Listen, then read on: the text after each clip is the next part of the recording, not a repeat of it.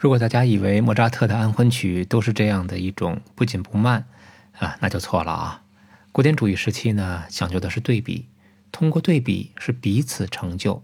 所以开始有温和的乐章，那就一定会有一种猛烈的和它对比的演绎。我们可以听几小节震怒之日，可能是由于歌词的原因，这个小节是尤其的猛烈。经文上说，这一天神怒之日，天地将燃成灰烬。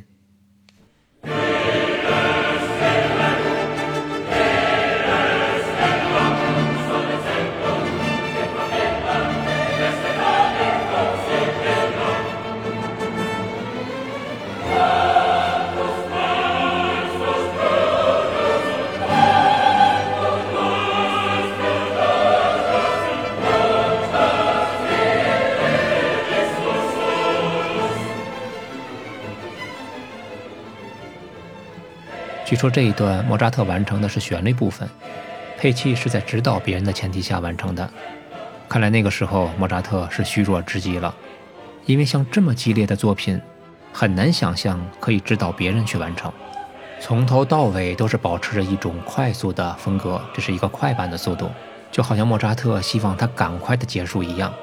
我相信这个时候，一个把自己带入情境的作曲家，很有可能是提前经历了一场审判。我们在这个作品里面是能够听出人类的渺小的。如果抛开宗教情节，这是一种对未知或者说对自然、对神的一种敬畏，因此我们可以听出来它是恐惧与惆怅的。